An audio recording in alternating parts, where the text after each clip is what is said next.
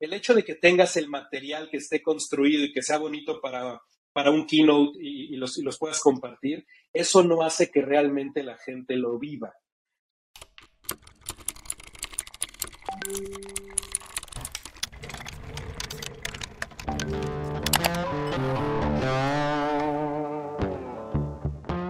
Hola, bienvenidas y bienvenidos a este episodio de People and Culture México.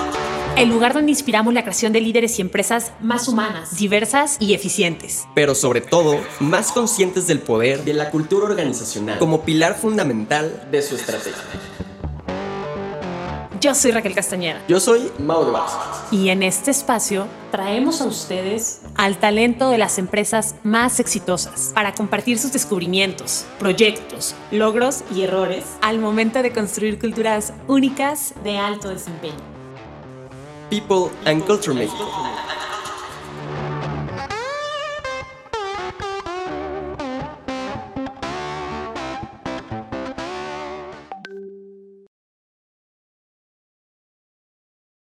Víctor es licenciado en Comercio Internacional por el TEC de Monterrey. Inició su vida profesional en Procter Gamble, donde estuvo por 15 años atendiendo una variedad de proyectos y geografías dentro de la compañía de consumo, y actualmente es VP de People and Organizational Development de Clip. En su afán de conocer el mundo y diferentes culturas, ha tenido la oportunidad de vivir en Venezuela, Panamá, Colombia, Singapur, además de México. Platicamos con Víctor de la importancia de escalar tu cultura al igual que escalar tu operación, de qué principios son constantes sin importar en qué etapa te encuentres y de cómo asegurar que el nuevo talento que va llegando a la compañía adopte y sume a la cultura que se busca construir. Te dejamos con Víctor. Hola Víctor, ¿cómo estás? Bienvenido. Raquel, qué gusto saludarte. Muy bien, ¿tú qué tal? Muy bien, súper, súper contentos de tenerte por acá como invitado. Muchas gracias, qué, qué honor. No, yo feliz de que me hayan invitado, muchas gracias, contento de estar aquí. hombre, más felices nosotros, Víctor, por tomarte este, este espacio mañanero. Un gusto verte también desde la última vez que nos vimos en persona, qué padre que, que, podemos coincidir aquí. Exacto. Sí, qué, qué cool, qué cool. Oye, Víctor, eh, traemos varios eh, temas ahí sobre la mesa, pero antes que tocar cualquier otro punto, eh, me gustaría preguntarte por qué es importante que platiquemos de cultura organizacional. Tratando de hacerlo muy sencillo, creo que la parte de cultura organizacional es algo que no escoges si quieres tener o no. O es algo que vas a tener. La cultura está en cualquier lugar, en donde, cualquier grupo, en cualquier lugar de trabajo, cualquier lugar de estudio, cualquier ambiente en donde, en donde se junten personas va a haber un tipo de cultura. Entonces, eh, como diría la famosa película de superhéroes, pues la cultura es inevitable, ¿no? Entonces es importante, yo creo para mí es muy importante el hablar de cultura, porque si es algo con lo que vas a tener que vivir todos los días y es algo que va a ser determinante y va a tener un impacto en la manera en que se hagan las cosas y por ende el resultado, pues por supuesto que hay que dedicarle bastante tiempo y mucho, mucho pensamiento, mucha discusión para asegurarte que te juega a favor y no en contra, ¿no? Porque creo que no hay culturas neutrales, o están diseñadas para ayudarte a crear espacios increíbles de convivencia, de colaboración, de pensamiento, de ideas, y por ende, a todo el mundo le importa su negocio, que te den unos buenos resultados de negocio, y si la dejas aislado, no le das la importancia, lo pones en un segundo plano, puede inclusive llegar a, destrozarte todo lo que estás construyendo. Entonces creo que por eso es importante. Ahí hay una parte que, me muero por preguntarte, ¿no? Y es que, bueno, pues tú ya llevas, si no me equivoco, cinco años en, Clip, un poco más de cinco años. En dos semanas son cinco años. Wow. ¿Cuántas personas eran cuando tú entraste a Clip? Un poquito arriba de 100. Éramos como, según yo, yo fui el 112. Siempre digo que fui el 112. Es lo que tengo en el recuerdo. 100, 100, 112, casi cinco años atrás. ¿Cuántas son ahora? Poquito más de mil. Mil. ¿Y en cuántos países tienen gente? En varios países, ¿no? Porque al principio, bueno, cuando te tocó creo que solo era más, México. ¿Cómo están ahorita? Sí, tenemos oficinas, tenemos presencia, obviamente en México, en Estados Unidos y en Argentina. Eh, pero tenemos personas, tenemos clippers all over the place, ¿no? Tenemos en Latinoamérica, pues, prácticamente en casi todos los países. Eh, tenemos algo en la parte de Asia y, lo que venga a partir de mañana, ¿no? Creo que, después de todo lo que ha pasado en los años pasados que se ha súper hablado, eh, pues ahora todo el mundo nos estamos aprovechando del, de la oportunidad de poder quitar un poquito las fronteras y de poder encontrar clippers por donde nos encontremos. Donde estén, donde estén los vamos a encontrar. Exactamente. Ahora el reto es que nos encuentren también, ¿no? Así levantar la mano y, hey, aquí estamos, pero vamos a buscarlos. Claro, claro, Vic. Oye, cinco años allá, este, seguramente fuiste de las primeras figuras formales de, de People o de recursos humanos en la empresa. Bueno, yo he seguido tu carrera, has construido un equipo increíble, proyectos, plática, prácticas y programas dentro de la empresa, padrísimo. La verdad es que em, creo que creo que Clip es una de las empresas creadas y, crecidas en México con, mejores prácticas, si lo puedo decir, en, muchos sentidos. Em, pero antes de Clip estuviste 15 años en P&G, ¿no? O sea, también una carrera padrísima dentro de una empresa totalmente diferente, transnacional.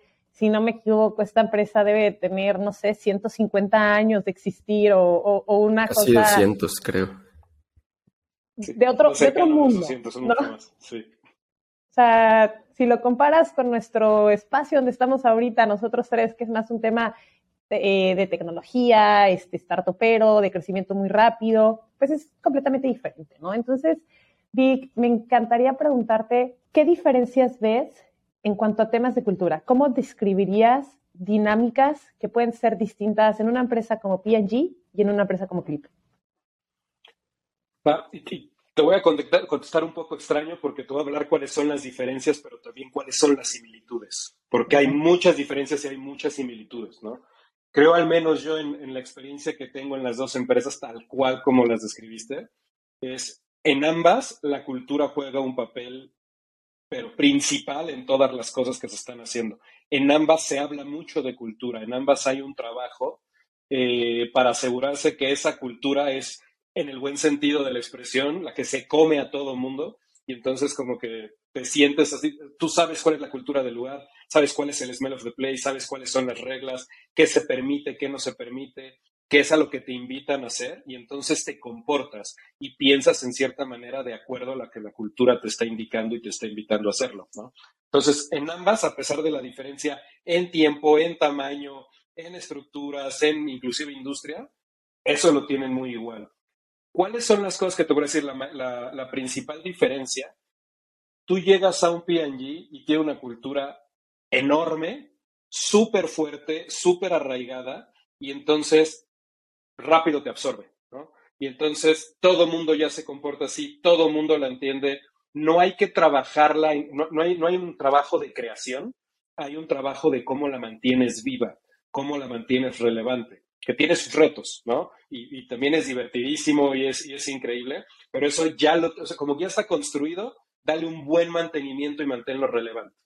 Mientras que en el tema del startup, y me ha tocado cada año, yo digo que cada año es un tiempo diferente, este, por toda la parte de la evolución y los crecimientos, el reto es cómo una vez que decidiste cuál fue la cultura que quieres crear, cómo es una vez que, que tal cual se hacen las discusiones, se pone en papel, decides esto es lo que yo me imagino que va a ser Clip hoy, dado lo que ha aprendido del ayer, del tiempo que tiene Clip y lo que nos ha gustado y lo que nos llama la atención y lo que nos identificamos y lo que nos imaginamos que va a ser en 20 años. No importa si somos 100, si somos 1000, si somos 10.000, los que vayamos a hacer, o sea, ¿cómo lo imaginas? El reto no es mantenerlo, sino es construirlo desde un inicio. Y estás súper tentado y, súper retado a lo largo de las etapas de crecimiento en cambiarlo. ¿Por qué? Porque llegan personas de otras empresas, mientras más vas creciendo, mientras mejor le va el negocio, pues tienes acceso a otro tipo de talento. Y cuando tienes acceso a otro tipo de talento, vienen de otras empresas muy grandes también, con unas culturas súper arraigadas, súper fuertes. Y entonces, pues la gente viene con la, mejor intención a hacer las cosas como está acostumbrada hacer las cosas como le enseñaron y de acuerdo a las culturas en las que se formaron por mucho tiempo, como a lo mejor pudo haber sido en mi caso en PNG. Y entonces siempre tienes que estar en, vamos a decirle, batalla, no lo hagamos tan dramático, pero en esta batalla constante de que te llegan las nuevas culturas fuertes y que tienen cosas, a ver, súper rescatables, súper buenas, y tienes que asegurarte de, no, a ver, espérate, nosotros ya decidimos que esto es lo que queremos hacer, y entonces el cómo puedes asegurarte de vuelta, que puedes abrazar a todas estas personas nuevas, que se empiecen a identificar con una cultura que no está tan arraigada, que estás todavía en construcción, que estás aprendiendo cuáles son los vehículos, las formas, la manera que vas a comunicar, probablemente esa es la diferencia. Misma importancia, misma relevancia, eh, mismo foco en donde son de las prioridades que se tienen en la compañía, solo una etapa muy madura de cómo la mantienes y en lo otro es cómo sigues construyéndolo y que no te, te desvíes. Oye, Vic, es, este punto creo que es un como una, una pregunta que muchos, eh, muchos fundadores, ¿no? A lo mejor en empresas que están apenas empezando y justo construyendo su cultura o ya están un poquito más avanzada, tienen seguido, ¿no? Que es, híjole, ¿cómo puedo asegurarme que no me dejó llevar por esa tentación que tú dices, ¿no? Oye, con personas que están nuevas, que tienen una voz más fuerte, más experiencia y que a lo mejor lo que nos están platicando en ajuste a nuestra cultura en algún momento puede hacer sentido. Entonces, ¿cómo no se dejan llevar por eso, pero al mismo tiempo están alertas a identificar qué cuestiones de la cultura, de los comportamientos, sí deben ajustar, porque ellos dicen, muchas veces lo hemos escuchado, ¿no? Híjole, lo que me trajo aquí probablemente no es lo que me va a llevar a donde necesito estar el día de mañana. Tú decías ahorita, bueno, pues a lo mejor es un trabajo, híjole, que casi cada año tienes que hacer en como repensar un poquito hacia dónde nos vamos a ir, pero, pero ¿cuál es ese punto medio entre sí estar alerta, sí escuchar y reconocer que a lo mejor hay cosas que se pueden ajustar, no perder el ADN y la esencia de tu empresa, pero sí diseñar esos comportamientos y procesos y sistemas que son al final parte de la cultura eh, para que puedas adaptarte a lo que el mercado o a lo que la etapa necesita. Está increíble la pregunta y espero poder contestar bien y no medio revuelto porque llegan como siete ideas a la cabeza, ¿no? Pero voy a empezar de atrás para adelante. Yo creo que todas las empresas, a, medida que van creciendo, que van evolucionando las diferentes etapas que tienen, por supuesto que se van enfrentando a nuevos retos, ¿no? Tienes a las empresas que primero, a lo mejor en el inicio es, ¿cómo hago que mi primer este, idea tenga, tengas un product market fit? Y entonces, ¿cómo hago que salga a la luz y que no me muera, ¿no? Y entonces las cosas que requieres son muy diferentes a cuando ya tienes una idea aprobada, un producto aprobado, entonces, bueno, ¿y cómo lo escalo? ¿no? ¿Cómo lo hago relevante? Y a lo mejor si ya lo escalaste, ya, ya, ya tienes una buena posición, bueno, ¿cómo me voy a diferentes, este, a otro tipo de negocios, a otros nichos? ¿Cómo puedo hacer cosas similares? En fin, siempre hay cosas diferentes que vas haciendo. Y por supuesto que tienes que evolucionar inclusive en las necesidades organizacionales. Pero para mí eso se habla, te habla de competencias, te habla de habilidades, te habla de cosas que la gente tiene que aprender, te, te habla de cosas que la gente tiene que tener en mente, te habla de cosas que la gente se tiene que adaptar para poder responder a las necesidades de dicho momento o dicha etapa de la compañía. En cuanto a la cultura, yo pienso que debe cambiar lo menos posible. Más bien yo pienso que la cultura básicamente es el ancla que te debe llevar y decir, esto es lo que me, la parte que voy a tener constante en un mundo que cambia todo el tiempo. ¿De dónde me puedo agarrar en toda esta turbulencia, todas estas cosas que tengo que aprender, esto que tengo que hacer? Es en esta cultura donde yo me siento seguro, donde yo sé lo que tengo que hacer y sé cómo comportarme. Entonces, a veces diferenciarlo es un poquito diferente. Oye, hay aspectos de la cultura en particular que eventualmente pueden evolucionar, pueden cambiar. Por supuesto, totalmente de acuerdo. Pero yo generalmente digo, cuando hacemos las evaluaciones de año de, bueno, ¿qué queremos hacer para la estrategia? ¿Cómo está el negocio? ¿Qué tenemos que hacer? Siempre es qué habilidades hay que enseñar, cuáles son los comportamientos que tenemos que reforzar cuáles son las cosas que tenemos que estar alertas de que están pasando y cómo podemos responder. Pero generalmente es cómo vamos a hacer que nuestra cultura y los comportamientos que tenemos arraigados debido a esta cultura y las expectativas que tenemos de la gente, lejos de cambiarla, es cómo nos van a ayudar, cómo nos vamos a apalancar de esta cultura para que nos ayude a esto. Entonces, ahí primero es la, la diferencia entre una y otra. Y luego, en cuando llegan otras culturas, cuando ves otras cosas diferentes, lo que decías, la tentación de lo cambio, no lo cambio, escucho, no escucho, ¿qué hago? Yo creo que siempre hay que escuchar de entrada, o sea, eso creo que no es opcional. Eh, mientras más escuchamos, más aprendemos, más podemos retarnos nuestras propias creencias y, y, increíble, y salen cosas mucho mejores, ¿no? Ahora, yo creo que al inicio, cuando estás empezando una empresa o cuando por primera vez te pones a pensar qué es lo que quieres hacer de la cultura, cuando vas a empezar a hacer un trabajo serio, probablemente es medio la carta Santa Claus, ¿no? Te imaginas, escribes y, quieres todo, ¿no? Este, y a veces hay cosas que no son compatibles en la cultura, o te imaginas una cultura increíble, pero eh, pues a lo mejor la naturaleza de tu negocio no te lo permite, ¿no? Eh, no, hay compatibilidad con esa cultura. Entonces creo que ahí es medio un examen de decir, a ver, cuáles son las aspiraciones, pero realmente qué es lo que se necesita, ¿no? Eh, y una vez que lo tienes, para mí el consejo siempre a todos los founders o los que empiezan es pónganlo en papel. Cuando yo llegué a Clip, yo me acuerdo que decía, oigan, ¿y cuál es la cultura? ¿no? Y, la, primera pregunta, oigan, ¿y ustedes saben bien cuál es la cultura aquí? La respuesta que tuve de todos fue sí, pero con una seguridad, una certeza increíble, ¿no? Y era de las, las personas que están en el management, Adolfo, el founder, o sea, todo el mundo me lo decía, el equipo de, de, people que, que, estaban conmigo, que reclutaba, que era de, bueno, tú transmites, tú le cuentas a la gente cuál es la cultura, entonces seguro la tienes clara, ¿no? Segurísimo. Ok, no hubo dos respuestas iguales.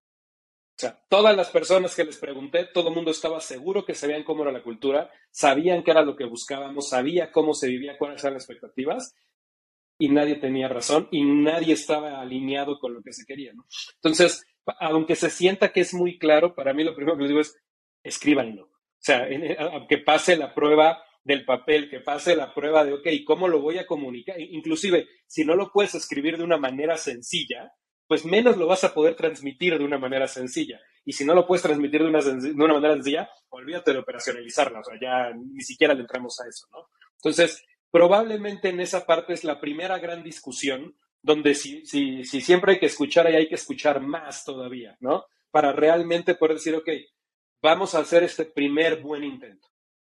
Y una vez que estás comunicando la que la están viviendo, si realmente te la tomas en serio, y os puedo contar muchísimos ejemplos de, cosas que hicimos en Clip para que realmente vieran, ah, ok, esto sí es importante, ¿no? Eh, probablemente en las primeras pruebas es cuando más alerta estás de, ¿y será que esto sí funcionaba, no funcionaba, debería cambiar algo, etcétera? Pero una vez que ya 80-20 estás ahí, mi consejo es, quédate ahí, ya no le muevas, ¿no? que no puedes estar haciendo deployments de cuáles van a ser los valores de la compañía cada año, porque entonces nunca llegas a arraigarlos, nunca llegas a acostumbrarte y pues al final dices, bueno, el siguiente año van a cambiar, ¿no? No puedes decir, hoy somos una, una cultura de, de innovación y me gusta romper cosas y vamos a experimentar, y al siguiente año puedes decir, no, nosotros somos una cultura que somos de ejecución con excelencia en lo que ya tenemos y no nos vamos a mover. Pues no puedes dar esos bandazos de, de cultura ninguna de las dos está bien y está mal, de vuelta. El comportamiento va de acuerdo al tipo de negocio que tengas. Oye, Vic, eh, haciendo doble clic ahorita lo que decías, ¿no? O sea, un poco como un buen rule of thumb, trata de apegarte a lo que generaste de estrategia de cultura desde el inicio y pues ve cachando un poco lo que pueda ir añadiendo, ¿no? Pero justo al inicio decíamos, ¿no? O sea, la cultura puede ser un monstruo gigante, ¿no? Con 15 cosas diferentes ¿qué, principios, qué componentes de esa cultura son los que se tienen que mantener constante, entre comillas, sí o sí, eh, a lo que pase? Eh, y qué cosas sí son las que, pues sabes que llegó esto y pues definitivamente tengo que ajustar un poco, ¿no? Pero precisamente, o sea, ¿qué es lo que sí debemos decir? Esto 99% de los casos no se toca porque es en lo que realmente creemos.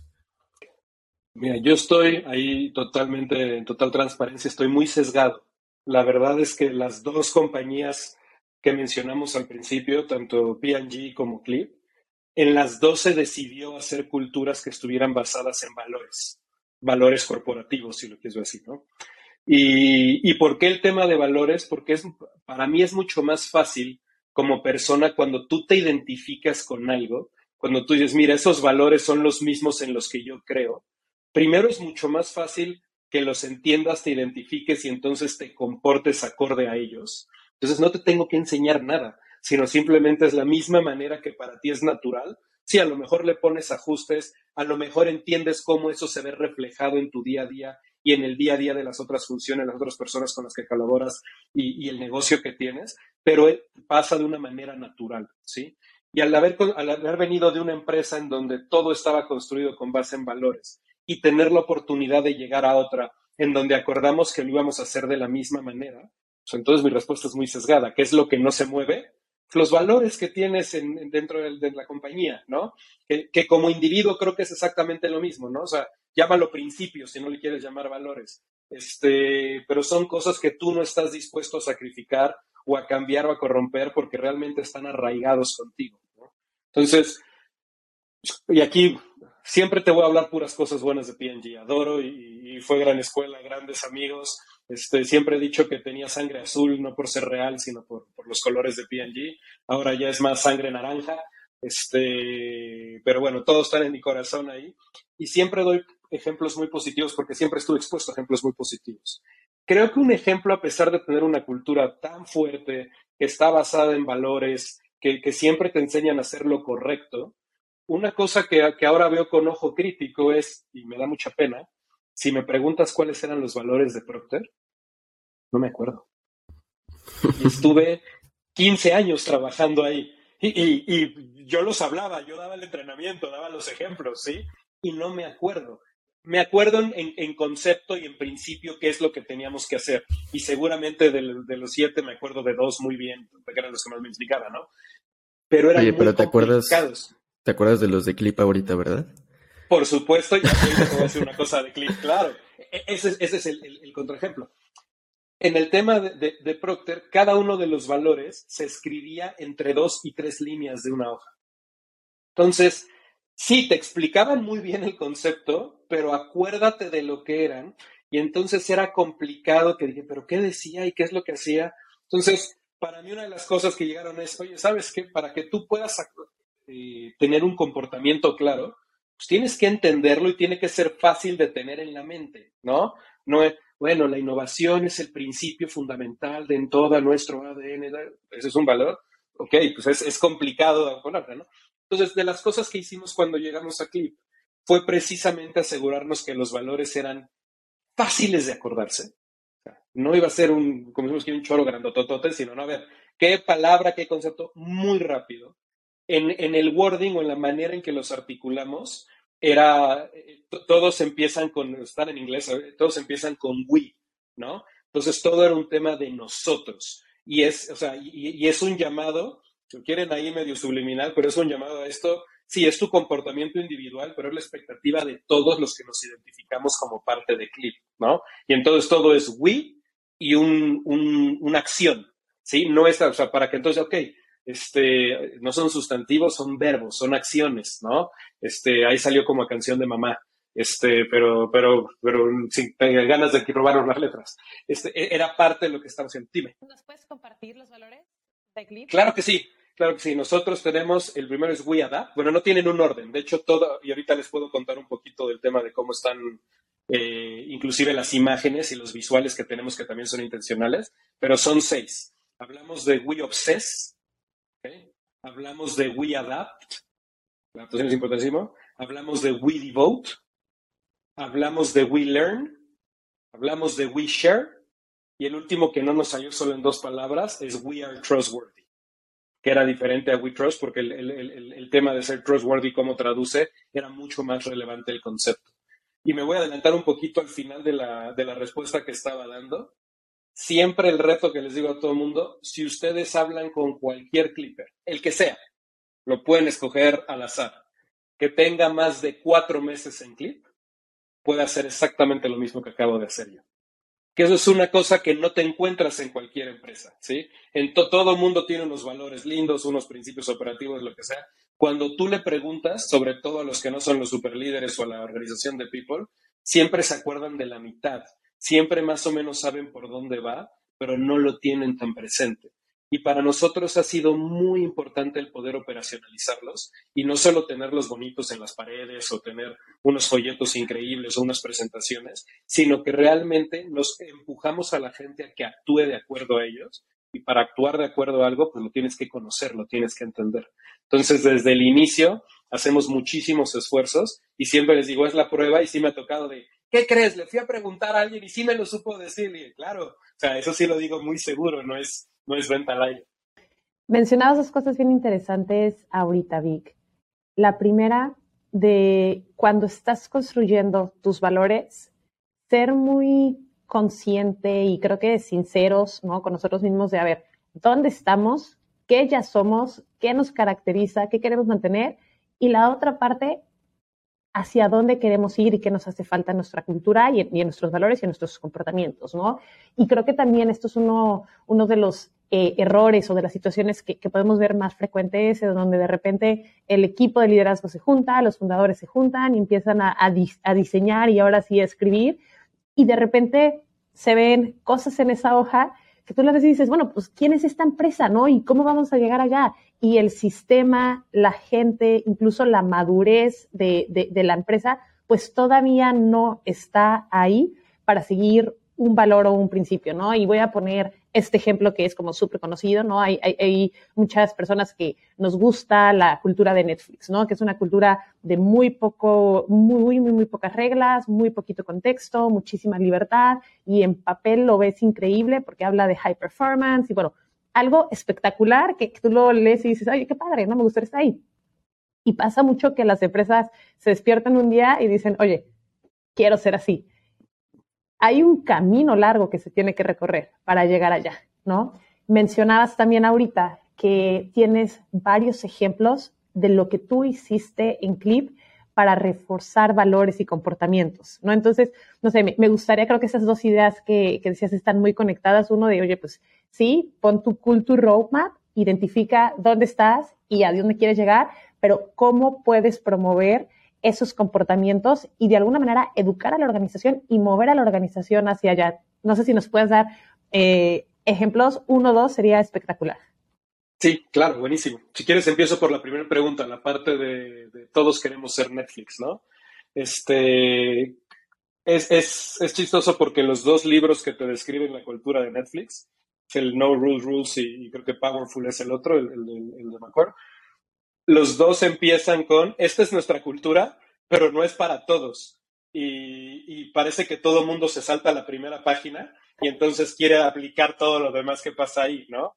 Eh, y el gran secreto que tiene la cultura de Netflix, y no nos, enfoquemos en hablar de Netflix, pero el gran secreto que tiene para que la cultura, y te hablan muy bien del concepto, es el talent density, ¿no? Dicen, nosotros tenemos el mejor talento que existe en el mercado, o aspiramos a tener el mejor talento que existe en el mercado, porque el mejor talento que existe en el mercado, que por cierto es carísimo y está en su concepto de compensación y cómo lo hacen y lo escriben, va a tener la madurez y el sentido común para poder vivir en una cultura donde no hay políticas, donde no te vas a buscar una política de travel porque estás confiado que la persona va a hacer lo correcto y va a gastar lo que tiene que gastar, ¿no? Pero esa parte del talent density y toda la inversión que le tuvieron que poner para traer eso, como bien dices, pues es un, es, toma muchísimo tiempo, no lo puedes hacer de la noche a la mañana, ¿no?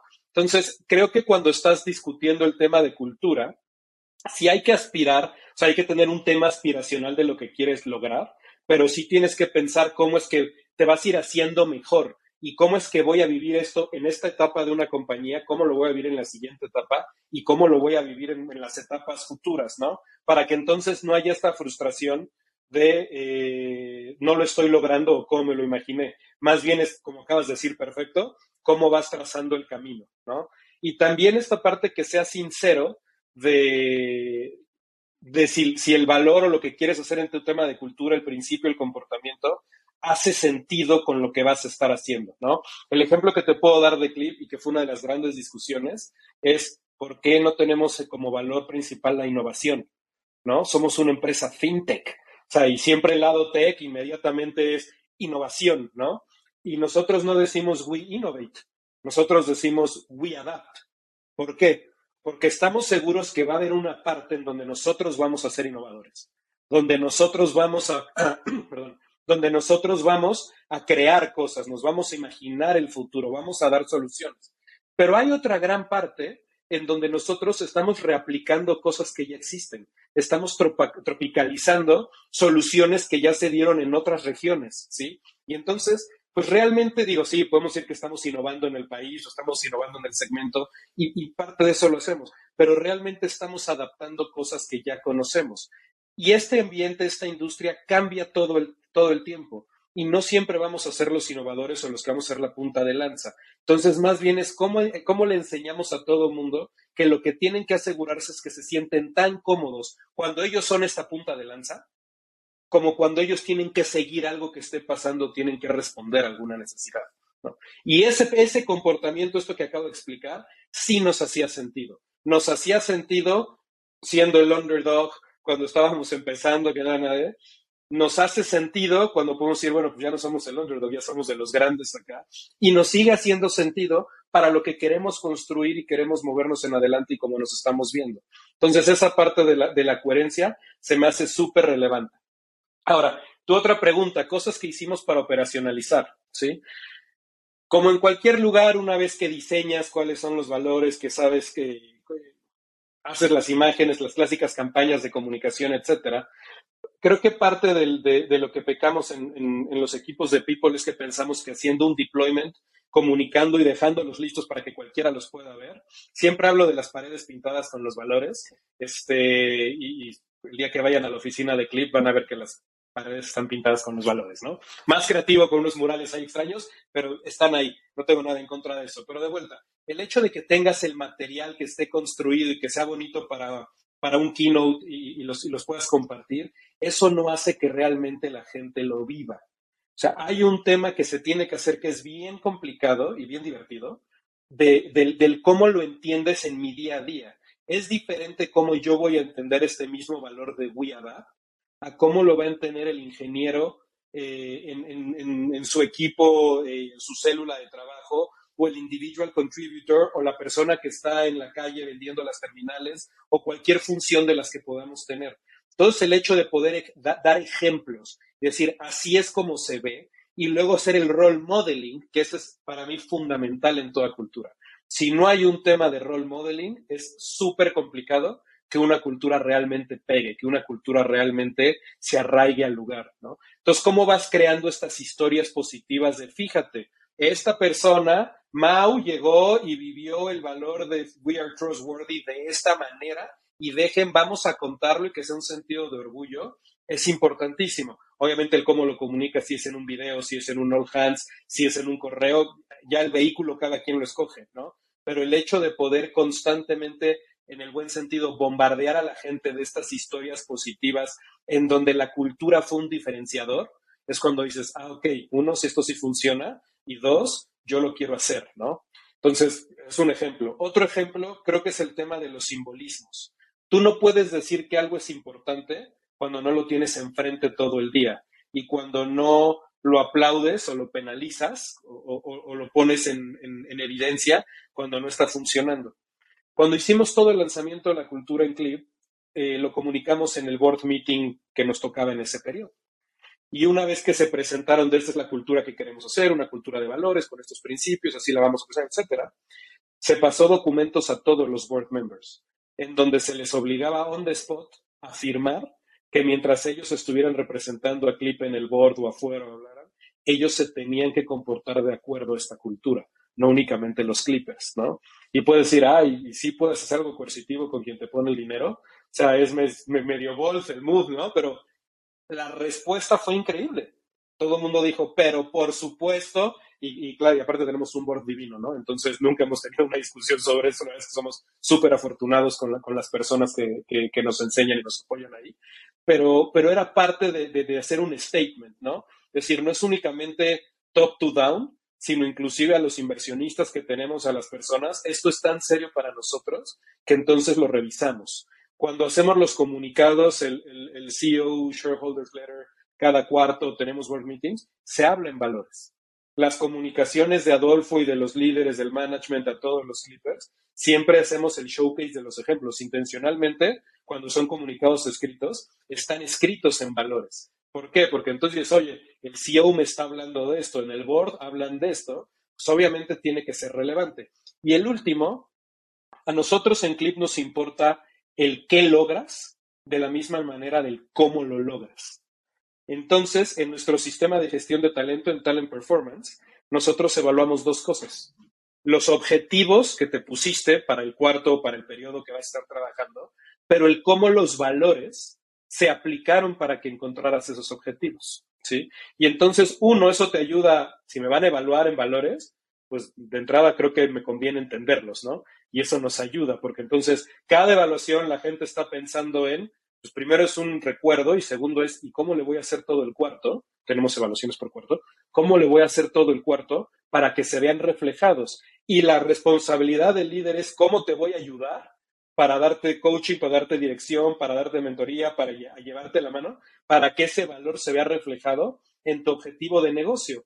Y al final, si lo quieren ver indirectamente o ahí medio escondido, los valores son los que te llevan a ser exitoso. Porque si haces las cosas de acuerdo a los valores de la compañía, de acuerdo a la cultura de la compañía, pues entonces la idea es que vas a alcanzar los resultados de negocio que te ha seteado, ¿no? Y hay mil rituales y ceremonias visuales en las oficinas y en las reuniones que tenemos, pero algunos ejemplos de cómo se operacionaliza. Vic, me encanta que pongas tantos ejemplos porque creo que son cosas, como dices, no, no hay que tratar de replicar a Netflix, no hay que tratar de replicar a Clip, pero sí son ejemplos muy aterrizados y muy tácticos que ahorita la gente que, esté escuchando puede llegar a proponerlo mañana, ¿no? Eh, yo quisiera preguntarte un poco estos ejemplos, los sentí muy para la gente que ya está en Clip. ¿no? que ya está dentro de la empresa. ¿Qué se puede implementar durante este proceso de sourcing, reclutamiento, hasta a lo mejor un poquito onboarding? Pues que es gente que no está en el día a día dentro de la empresa todavía, ¿no? Eh, que no está viendo pues esas comunicaciones ni nada. Eh, pero que sí definitivamente es importante por lo que platicábamos hace rato, ¿no? O sea, de repente llega talento muy bueno, pero pues de repente te puede desequilibrar todo lo que estabas construyendo, ¿no? ¿Qué se puede implementar y, si se puede con ejemplos concretos como lo estabas platicando ahorita? Claro. Desde antes, ¿no? Desde antes que, que firmen su contrato. Claro. una de las cosas, si ustedes ven el organigrama de People de Clip, va en contra de cualquier libro de recursos humanos. ¿No? Entonces, o sea, lo primero que van a decir es, oye, ¿no quieres leer un par de libros o, métete a estos sites para que aprendas como que los básicos, ¿no? Este, y van a decir que qué necio soy. Pero parte de lo que no entiendo es cuando, cuando tú ves una estructura tradicional de recursos humanos, eh, las, las subdivisiones que tienen, pues sí, obviamente cada departamento, cada subdivisión tiene una expertise en particular y te ayuda a llevar, pero parece que están diseñadas para que no se hablen entre sí. ¿Sí? Y entonces es raro porque cada quien, la persona de desarrollo de talento está creando su plataforma de entrenamiento y el de cultura está creando su cultura y el de comunicación, su plan de comunicación y el de talent attraction, pero al final cada quien parece que está diseñando en, silos, ¿no?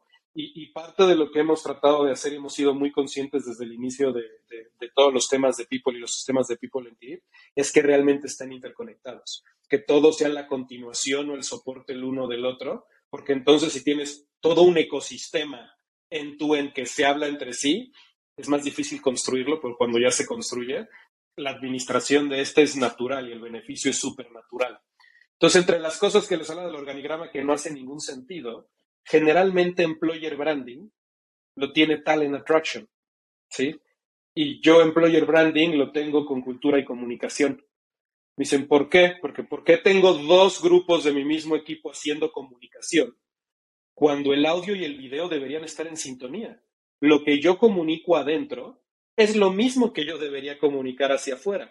¿Por qué tengo dos personas haciendo lo mismo y tratando de hacer algo creativo? Entonces, todo lo, todo lo que tiene que ver con comunicación, ya sea que va a los potenciales nuevos clippers o a los seguidores de la compañía o los que quieren ver qué es lo que está pasando, tanto como a los Clippers que tenemos hoy día y a los Clippers alumni que tendremos en algún momento. La idea es que no importa si estás afuera o estás adentro, escuches lo mismo, pero sobre todo veas lo mismo. ¿Sí? Entonces, para mí es muy importante cuando estás haciendo el sourcing de talento, cuando vas a tener las primeras interacciones o cuando el candidato va a venir a tu sitio de carreras o a cualquiera de las temas de social media que usamos, luego, luego a la primera pueda entender de qué va, pueda entender de qué se trata, ¿sí? Diga, ah, ok, ya me imaginé cómo son aquí. Y entonces sí, hay una estrategia de comunicación donde, a ver, ¿cómo es la vida en Clip? ¿Cuál es la cultura de Clip? ¿Cómo es el negocio que queremos construir? ¿No? Por eso, tres pilares. Y entonces es el showcasing que hacemos constantemente y eso de entrada ya te da una buena información de con quién estás hablando, ¿sí? Después, cuando estamos en el proceso de los primeros screening, las primeras entrevistas, hay procesos que funcionan para cada empresa, ¿no? Están los que le hablan a un tipo de talento, están los que te ruegan que vengas a trabajar, están los que te hacen sentir miserable y no, no eres digno de venir acá y después de que pasaste 15 torturas diferentes y lo lograste, entonces ya tienes los bragging rights para decir yo soy de estos. Este, y sé que ahorita en sus cabezas están pasando todas las empresas potenciales que puedes ver. El ejemplo 1, ejemplo 2, ejemplo 3. Siempre digo que el tema de clip para nosotros es como si estuvieras en una cita. ¿sí? Cuando tú estás en una cita, pues, tú estás vendiendo, en cierta manera, porque pues, tú estás, mira lo mejor de mí, ¿no? O sea, quieres que te conozcan, quieren que sepas cómo eres, quieres, pero al mismo tiempo estás evaluando. Estás evaluando a la otra, a la persona enfrente de ti, de a ver, ¿y cómo es? ¿Y qué trae? ¿Será que hay química? ¿Será que, que hay empatía? ¿Será que podemos ser? Y después de dos, tres veces que saliste con la persona, pues ya sabes si puede llegar a ver algo a futuro o no. Lo estoy viendo muy práctico y regresé a mi preparatorio, ¿no? Pero, pero la idea en el proceso es muy similar. O sea, cuando tú tienes un candidato, es tan importante el que tú lo puedas evaluar y puedas ver estas características que estás buscando en un clipper en su totalidad y con el expertise particular o las habilidades de la función que estás cubriendo o del rol que estás cubriendo, como es importante que ese candidato te voltee a ver a ti y diga, oye, y esta es la compañía donde yo voy a decidir pasar la siguiente etapa, mi siguiente etapa profesional, y, y es donde yo voy a decidir dejar lo que yo tengo hoy día, que no toda la gente sale corriendo de sus trabajos, ni es que no quiera, o sea, hay gente que es muy feliz y tiene unas carreras súper exitosas y lo están haciendo increíbles y los estás invitando a otra buena oportunidad. O sea, el, tomar una decisión de un cambio laboral es bien complicada, ¿sí? Y entonces, pues tienes que asegurarte que eres muy transparente desde el inicio. Sería horrible y frustrante y tramposo vender una cosa que no somos, porque de nada nos sirve, ah, lo contraté, lo traje con una cosa que no era, pues cuando llegue se va a ir a los dos minutos porque le vendí una cosa que no existía. Entonces, creo que para que la gente, o sea, para que pueda haber un buen match cultural, de entrada es este tema de ser transparente en la comunicación y claro en los ejemplos y en las preguntas y respuestas y obviamente parece construir un capability de que la gente que está en, en, el contacto, en la primera línea, digamos, pues sepa transmitir este mensaje y que el mensaje que damos en visuales, audios, cuando la gente lo va a buscar, sea igual de transparente. Y la última que te diría es, en nuestro proceso de reclutamiento hay preguntas que están diseñadas para identificar el Clipper Profile. Que de vuelta, el Clipper Profile es el perfil que todos deberían seguir. No, es el que le funciona a Clip. A lo mejor hay cosas que se pueden reaplicar, a lo mejor hay a lo mejor cosas que no. Hay empresas que tienen culturas increíbles y no pueden ser más opuestas. Hay que tienen perfiles de gente y no pueden ser más opuestos. De vuelta, todo es a lo que viene. Pero desde que estamos identificando al talento, cuando nosotros lo estamos evaluando, estamos viendo cómo reaccionaría a ciertas situaciones o a, ciertos aspectos del día a día y si se comportaría de acuerdo a lo que estamos esperando. Y si no, no hay una crítica, no es un tema negativo, simplemente es, este no es tu ambiente, tu ambiente es otro diferente, ¿sí? Y al final, pues sí, habrá quien después de las tres citas, llamémoslo así, pues no hay, no hay una continuidad. Está bien, conociste una persona nueva, conoció otro tipo de empresa, nos va a ayudar a nosotros a pensar bien qué es lo que estamos buscando y le va a ayudar a esta persona a pensar bien cuál es el tipo de empresa que quiere estar. Al final, nadie perdió nada, ¿sí? Y entonces preferimos ser mucho, eh, le, metemos mucho tiempo y mucho corazón a esta parte del proceso. Yo te he escuchado en un par de ocasiones, Vic, hablar de esto, ¿no? En, algunas este, pláticas y otras entrevistas que te han hecho, ¿no? De la importancia de justo ser bien transparente con quién eres, porque al final el tema de, engagement de una persona o una organización con la cultura, pues está más en el fit que en el resultado de lo que tú como empresa pones y das a la gente, ¿no? O sea, tiene que ser un tema de yo me siento identificado contigo, con tus valores, con cómo operas y, tiene que ser un, tema de fit más que algo que de verdad puedes promover o convencer o vender humo y demás, ¿no? Entonces, me, encanta que eh, después de tantos años, ¿no? Que, he seguido por ahí tu, filosofía, sigues firme en, en, este punto. Te quiero hacer una pregunta compleja de qué pasa cuando tus valores y la realidad no se percibe como que está sucediendo, ¿no? O sea, hemos escuchado muchísimo en walk the talk y a ver, cuando hablamos de cultura en, las empresas ponemos los valores y platicamos lo que nos sale súper bien, todos los esfuerzos que hacemos, los logros que hemos tenido para reforzar estos comportamientos, pero probablemente más en, empresas que crecen rápido, ¿no? Como es tu caso y las empresas donde Mao y yo hemos trabajado eh, y, muchas de las personas con las que, platicamos en este podcast es cuando algo empieza a fallar un poco y, y como dicen por ahí, el audio no cuadra con el video, ¿no? Y es, esto dice nuestros valores y la percepción de la gente es, no está sucediendo de esta manera, no hay congruencia. ¿Cómo se resuelve? Y si tienes algún ejemplo muy específico de cómo has atacado esta situación, que de nuevo, frecuentemente puede pasar si no prestas atención y no estás escuchando a la organización. Sí, claro, y hay muchísimos ejemplos. O sea, no hay, no hay un sistema perfecto y no es de ah, aquí ya encontramos la solución y entonces todo pasa. No. Una cultura y sobre todo una cultura de valores siempre va a ser retada de manera constante. Y son los llamados los momentos de la verdad, ¿no? Es donde haces el test. Eh, antes en pandemia, y me desvío un segundito del tema, eh, decían, bueno, el reto que nos dio la pandemia, ¿no? Para mí era la oportunidad que nos daba la pandemia, ¿no? Y, lo platicaba mucho en los foros que, que me invitaban porque decía, a ver, aquí hemos venido hablando de una cultura de, cercanía a la gente, donde nuestros valores los ponen ellos en el centro de lo que estamos haciendo, donde realmente cuidamos, bla, bla, bla.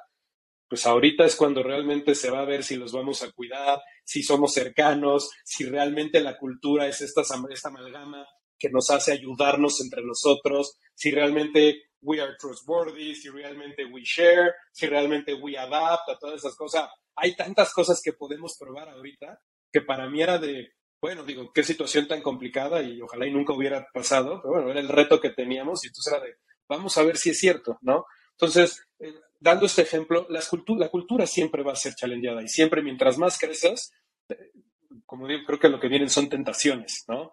Este, siempre vas a tener la oportunidad del negocio fácil, del negocio, del negocio rápido, eh, si caminas más cerca de los grises, ¿no? Y a lo mejor de los grises oscuros, este, siempre lo vas a tener ahí. Siempre va a haber alguien que a lo mejor en los 87 filtros y sistemas y cosas que quieras poner para promover la cultura, pues no hubo un fit cultural, ¿sí? Y que, y que se comporta de manera contraria, ¿no? Entonces, para mí, hay dos cosas claves para ver si está o no funcionando esa parte de la cultura y, y, y, cómo puedes ir este, manejando casos de, manera particular. El número uno es cómo te das cuenta, ¿sí? en un lugar donde dices que la cultura es central, donde la, cultura la hacemos todos, donde no es solo tu, es tu responsabilidad, sino tu obligación el asegurarte que las cosas pasan. Y todo mundo, y eso es una cosa que decimos constante, todo mundo debe sentirse seguro, sin importar si es para arriba, hacia el lado para abajo, en levantar la mano cuando están viendo algo que no es correcto. Ahí es donde te das cuenta, ahí es donde dices, pues es de dientes para afuera, y entonces cuando alguien levanta la mano, este, viene el retaliation, ¿no? O cuando alguien levanta la mano, ah, no, eso no pasó, no es cierto. O si cuando alguien levanta la mano, tomas acciones en particular. Es bien diferente cuando tú te das cuenta de algo y entonces empiezas a hacer doble clic y, oye, ¿desde cuándo viene pasando este comportamiento de esta persona o de este grupo, esta situación? Dicen, uy, no, pues lleva seis meses. Foco rojo, ¿no? Porque entonces, ¿cómo es que en seis meses nadie levantó la mano? ¿Cómo es que se normalizó? o cuál fue la situación que te hizo el, que no llegara a quien podía tomar una acción mayor. ¿no? Entonces, esa primera parte de de qué manera te enteras y qué tan rápido te enteras, te habla de qué tan arraigada está una cultura y de qué tan seguro se siente la gente de decir, levanto la mano, sí, esto no me parece. Y el hecho de poder decir, y lo que siempre decimos es, primero levantas la mano y le dices a la persona, oye, esto no me parece correcto, creo que no te acabas de comportar de, la, de esta manera, ¿no? Y si eso no funciona, pues vas a los lugares diferentes, ¿no? Eh, donde tendrías que ir. Y la segunda parte, que es lo que decías, ¿qué se hace con esa información? ¿Se toman acciones o no se toman acciones, ¿no? Este, ¿Decides voltear al otro lado o no? Tengo muchos ejemplos, probablemente los hago muy al aire por, temas de confidencialidad, por temas de respeto, porque siempre de respeto con todos los individuos. Este, entonces, ahí no puedo dar tan exacto el ejemplo, pero, pero lo que te a decir es que al día de hoy, al menos yo me siento orgulloso de que cuando hemos visto algo cuando ha habido que tomar alguna acción, dependiendo el tema, del tipo de acción que sea, se ha actuado, ¿no? Y la actuación cuando hay algo en contra de la cultura no siempre es, ah, entonces córtalo y, se va, ¿no? Siempre puede haber, he tenido problemas de líderes que, que, de repente pierden la paciencia un día, ¿no? Y se comunican, el clásico que grita, que dijo algo indebido, a ver, todos podemos tener un mal día, ¿no? Entonces, a ver, espérate, esto es un comportamiento que no es aceptado, no va de acuerdo a lo que estamos haciendo, nosotros nos comunicamos, colaboramos, o sea, creamos espacios seguros y libres en el trabajo donde puedes ser tú. Entiendo que todos podemos tener un mal día, arréglalo y, última vez, ¿no? Y ha habido situaciones exitosísimas de veces que, ¿sabes qué? Me costaba trabajo, estoy trabajando conmigo, este, listo, ayudamos y no pasa y le dan la vuelta y se hacen líderes increíbles. Hay otros que, para sus palabras, dicen, ustedes son demasiado suavecitos, yo aquí no. Ok, aquí no. Todos, estamos de acuerdo, perfecto. Qué bueno que te diste cuenta que aquí no es. Nosotros ya también nos dimos cuenta que aquí no es contigo, ¿no? Y entonces decidimos separarlos. Temas de valores, o sea, temas que tengan que ver con, con, temas de principios morales, con temas de no ir por la derecha, como decimos parte de lo que nosotros somos supervisiosos, siempre es por la derecha. O sea, el, legado que estamos construyendo y lo que han hecho todos los Clippers antes que yo y los que van a venir es bien complicado. Todos ustedes están en el, ecosistema de emprendedores, ustedes saben lo difícil que es construir este, startups, que es construir negocios y, y todo lo que uno sufre. No se vale que el esfuerzo de todos se vaya por un mal comportamiento o por una mala historia. Entonces, en eso sí hay cero tolerancia, cero tolerancia a temas de harassment, ahí, ahí no hay de, bueno, te doy una oportunidad, no, en esto no hay oportunidad, eso para nosotros es un principio básico. Pero sí, al final se tienen que tomar las decisiones este, y espero nunca verme en una situación donde diga nos estamos haciendo muy laxos. Todavía no, y espero que ese todavía no no llegue. Me encanta, Vic. Última pregunta. Claro. Si pudieras cambiar una cosa de cómo trabajan las empresas, ¿qué sería? Ay, qué buena pregunta. Me encantaría que estuvieran dispuestos a escuchar más. Eh, creo que una de las cosas que hemos hecho bien en Clip, todo lo que hemos tratado de diseñar, por su, o sea, no todo es una democracia, y aquí quiero ser bien claro, ¿no? No es siempre lo que diga la mayoría, es lo que tienes que hacer que si no, para eso pues no tienes líderes, simplemente tienes focus groups y todo lo vas haciendo en focus groups, ¿no? Para eso tienes posiciones de liderazgo, para eso tienes responsables de cierta toma de decisión. Pero creo que toda decisión, todo cambio, popular o no popular, antes tiene que venir de escuchar a qué es lo que está pasando en las organizaciones. Yo estoy confiado que las cosas que hemos hecho bien dentro del equipo de People han venido del equipo. Y las que hemos hecho excelentes han venido del equipo porque escucharon a toda la organización. No hay excepción. Entonces, el hecho de que estemos más dispuestos a cambiar un poquito paradigmas, a escuchar lo que tienen que decir, a identificar y estar atentos a qué es lo que está pasando, ayudaría a que muchísimas cosas se resolvieran, que el negocio fuera mucho más exitoso, que las cosas pasaran mucho más rápido, de vuelta. No sin nada, bueno, lo que diga la mayoría, pero sí tomando en cuenta lo que dice la mayoría. Muchísimas gracias, Vic. Vic, gracias, por, por venir a compartir con nosotros feliz de la vida, ni me di cuenta del tiempo que ya se había pasado. Al revés, mil, mil gracias por la invitación. Este, me quedo picado de hablar más. Luego, luego seguimos platicando. Tienes que regresar. Este, offline. No, y tienes que regresar a, un segundo capítulo con nosotros, Vic. De verdad, te agradecemos muchísimo. Nos vemos pronto. Te recordamos que puedes encontrarnos en YouTube, Spotify, en www.peopleandculture.mx y en nuestras redes sociales.